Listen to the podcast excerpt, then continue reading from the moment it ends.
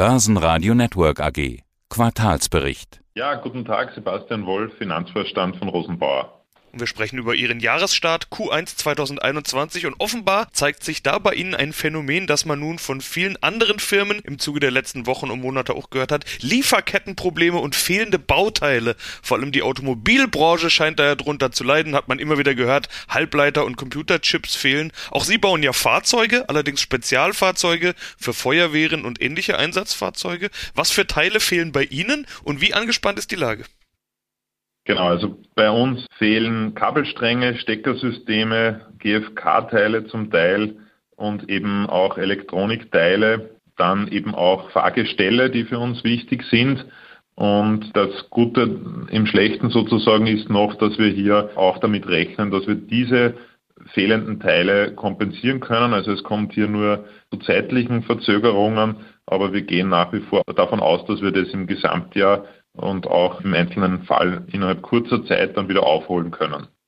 Jetzt gibt's aber auch noch den umgekehrten Fall. Also das würde ja dafür sorgen, dass es bei Ihnen bei Verzögerung in der Fertigung kommt. Umgekehrt habe ich aber auch gelesen, dass es verspätete Abnahmen von Fahrzeugen gibt. Das wäre ja genau das Umgekehrte, also dass die Fahrzeuge fertig sind, aber noch nicht abgenommen werden. Im Idealfall würde sich das ausgleichen. Das wäre natürlich besonders schön, aber ich glaube, so einfach ist das dann auch wieder nicht. Was bleibt liegen und was wird nicht fertig? Genau, so einfach ist es dann doch wieder nicht. Diese Kundenabnahmen waren halt vor allem im ersten Quartal ein Thema. Es hat sich jetzt auch schon wieder die Situation dahingehend stark verbessert. Es ist einfach so, dass die Kunden auch Corona-müde waren hier im ersten Quartal und jeder schon hofft, dass er auch wieder zu einer physischen Abnahme reisen darf. Und das haben wir im ersten Quartal hier auch zum Teil bemerkt. Ja. Zu der Teilesystematik noch. Also hier waren in erster Linie der AT und der Panther betroffen. Wir sind hier aber geübt darin, diese teilweisen Verzögerungen aufzuholen. Was wirklich hier gestört wird, ist eben der Produktionsdurchfluss. Das heißt, die Fahrzeuge müssen dann teilweise von der Linie runter und dann auf einem Nacharbeitsarbeitsplatz hier nachgerüstet werden, was eben noch fehlt. Und das ist einfach für den Durchfluss in der Produktion natürlich nicht ideal. Jetzt sind das ja beides Sondereffekte, muss man sagen. Hat Auswirkungen, der Umsatz geht um 11,5 Prozent auf 206,2 Millionen Euro zurück. Das Vorjahr war ja trotz Corona ein Rekordjahr. Wir hatten drüber gesprochen. Ich sage jetzt trotz Corona. Am Ende sind diese Effekte irgendwie auch Spätfolgen der Pandemie, wenn man so möchte. Haben Sie das Jahr 2020 also wunderbar Corona-frei geschafft und werden jetzt im Nachgang trotzdem erwischt? Kann man das so sagen? Naja, das erste Quartal 2020 war, und das ist ja die Vergleichsperiode hier, von Corona bei uns eigentlich noch gar nicht beeinflusst. Ja. Im Gegenteil, wir haben hier sozusagen einen Run gesehen im ersten Quartal, dass eben die Auslieferungen vor dem Lockdown noch stattfinden konnten. Und das hat hier das erste Quartal 2020 eigentlich sogar positiv verstärkt, was den Umsatz betrifft und das Ergebnis betrifft. Und richtig, wir sehen natürlich hier jetzt im ersten Quartal diese Nachläufer, wenn man so möchte, aus der Corona-Krise, die eben sich in der Supply Chain hier niederschlagen, also in der Liefersituation, sind aber wie gesagt positiv, dass wir, dass wir das auch wieder aufholen können. Also 2021 hier auf einem vergleichbaren Niveau wie 2020 gut und erfolgreich beenden werden können. Ja, wichtiger ist ja sowieso immer der Blick in die Zukunft.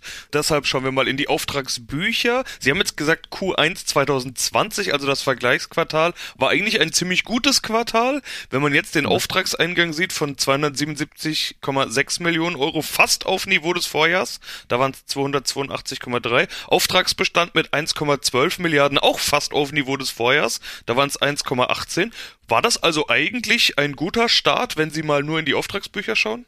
Genau, also von den Auftragsbüchern her sicherlich ein guter Start. Wir sind auch eigentlich in allen Segmenten mit zwei Ausnahmen, Nordamerika und Middle East, was die Auftragseingänge betrifft, gewachsen.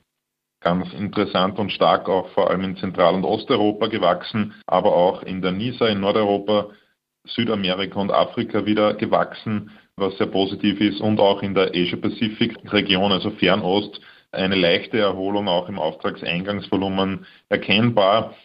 Das stimmt uns eben positiv und darum denken wir auch, dass sich im heurigen Jahr die Situation auf der Auftragsseite ähnlich wie letztes Jahr gestalten wird, vielleicht sogar besser sein wird. Das wird sich dann im vierten Quartal herausstellen, wann die einzelnen Kunden und Regierungen ihre Budgets auch beschlossen haben. Aber nicht in Nordamerika gewachsen, überraschenderweise. Da werden doch gerade die unvorstellbaren Summen, die Billionenpakete und zwar eins nach dem anderen locker gemacht. Ich hätte auf jeden Fall erwartet, dass so ein Konjunkturstimulus bei einer Firma wie Ihnen ankommt. Warum ist Nordamerika nicht gewachsen?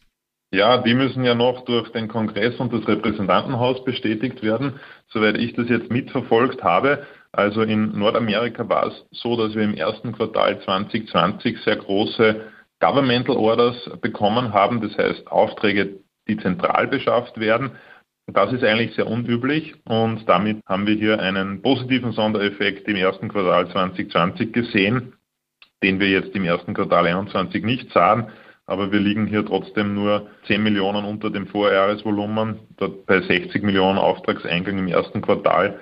Das ist trotzdem eine sehr respektable Größe. Aber Sie haben recht, wir hoffen natürlich, dass wir von diesen großen Infrastrukturpaketen auch profitieren werden, gerade mit unserem RT, dem Revolutionary Technology, unserem neuen elektrischen Feuerwehrfahrzeug. Das passt natürlich in diese Ankündigungen perfekt hinein. Die Ergebniskennzahl wollen wir auch noch nennen. Q1 bedeutet bei Ihnen nämlich jetzt Verlustzone, Periodenverlust 0,9 Millionen Euro. Im Vorjahr waren es noch 2,2 Millionen Euro Gewinn. Äh, woran liegt das? Sind das die nicht gelieferten Fahrzeuge? Ich habe mir gedacht, vermutlich wird erst bezahlt, wenn auch ausgeliefert ist.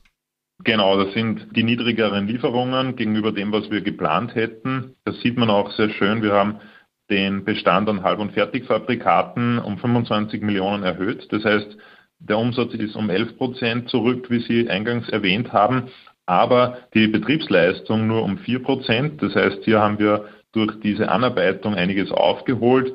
Die Deckungsbeiträge aus diesen Bestandsaufbauten fehlen uns natürlich dann bis runter in die von Ihnen angesprochene Ergebniszahl. Und das ist hier der wesentliche Effekt, warum es zu diesem Rückgang hier gekommen ist im Vorjahresvergleich. Im letzten Interview hatten wir noch über Einsparungen, Effizienzsteigerungen und so weiter gesprochen. Äh, da sind Sie ja nicht das einzige Unternehmen gewesen. In dieser Corona-Zeit haben viele Unternehmen geschaut, wo man besser werden kann, um gerade die Ergebniskennzahlen verbessern zu können. Äh, was wird da denn bei Ihnen noch wirken? Gibt es da noch irgendwelche Maßnahmen? Gibt es da noch irgendwas, an was Sie gerade arbeiten? Ja, also wir arbeiten natürlich auch an den Verbesserungen immer im Produktionsbereich, wo wir einzelne Maschineninvestitionen tätigen, die wieder Effizienz bringen. Also letztes Jahr Roboter-Schweißanlage in Karlsruhe. Dieses Jahr bekommen wir hier eine neue Laserschneidmaschine in Leonding und auch in Amerika. Das heißt, hier geht es natürlich immer darum, die Effizienz nach vorne zu treiben, wenngleich man schon sagen muss, dass aktuell eben die beschriebenen Lieferketten-Themen hier äh, erste Priorität haben. Das heißt, Fahrzeuge raus, dann auf den Nacharbeitsplatz. Das ist schon eine Produktionsstörung, die sicher in die entgegengesetzte Richtung wirkt. Ja, und was dann für den Gewinn natürlich auch wichtig ist, ist der Produktmix. Hatten wir ja auch in den letzten Interviews schon drüber gesprochen. 2020 hatten sie wenig verwunderlich weniger Flughafenfahrzeuge verkauft. Jetzt ist ja die Hoffnung wieder da, dass sich die Welt normalisieren könnte. Impffortschritt, gute Meldungen, möglicherweise gebrochene Wellen in Europa und, und, und, und, und. Werden denn schon wieder Flughafenfahrzeuge bei Ihnen geordert? Weil das könnte man ja fast als Optimismusindikator lesen. Ja, also wir geordert werden schon welche, das Volumen ist allerdings schon niedriger. Wir haben letztes Jahr 190 solche Fahrzeuge hier am Hauptstandort gefertigt. Heuer werden es wohl 150 werden. Das heißt, man sieht schon einen entsprechenden Rückgang von circa 20 Prozent, den wir hier sehen. Und das wirkt sich auch auf den Produktmix aus. Und deswegen ist auch die Guidance für das Jahr 2021, was das Ergebnis betrifft, bei 5 Prozent, wo wir letztes Jahr 5,5 Prozent EBIT erreicht hatten. Ja, das ist der Produktmix, der sich da auswirken wird. Marge 5%. Konstanter Umsatz. Das bedeutet, was für ein Jahr erwarten Sie? Sie erwarten, dass diese Rückgänge, die man in Q1 gesehen hat, als, ja, ich weiß nicht, ob man einen Sondereffekt nennen kann, aber als nicht das Jahr prägend sein werden, sondern dass sich das in den nächsten Monaten wieder einpendeln wird. Kann ich das so zusammenfassen? Genau, so können Sie das gut zusammenfassen. Wir gehen davon aus, dass wir diese Bottlenecks, diese Engpässe im Laufe des Jahres beseitigen werden können. Es wird uns sicher auch im Q2, wohl auch im Q3 noch beschäftigen. Das Gute ist, dass wir als Assemblierer, also das gewohnt sind, hier mit der Lieferkette sehr eng zusammenzuarbeiten. Zwei Drittel unserer Herstellkosten sind Materialkosten. Das heißt, wir sind hier sehr stark und sehr eng mit dem Lieferanten im Austausch und wir haben auch keine so großen Stückzahlen wie andere. Das heißt, es hilft immer, wenn, es einen Engpass gibt, als Argument, dass man unsere kleine Stückzahl ja doch befriedigen kann, hoffentlich. Und so gesehen denken wir, dass wir diese Rückstände hier aufholen werden können. Das hat auch unsere Vorschaurechnung gezeigt und bleiben eben bei diesem Ausblick, der ohnehin, wie angesprochen, den etwas schlechteren Produktmix auch schon Rechnung trägt. Ja, dann wünsche ich erstmal viel Erfolg für die nächsten Wochen und Monate. Wir schauen beim nächsten Mal, wie es gelaufen ist. Jawohl, vielen Dank. Danke, Herr Leben. Auf Wiederhören. Börsenradio Network AG. Firmenprofil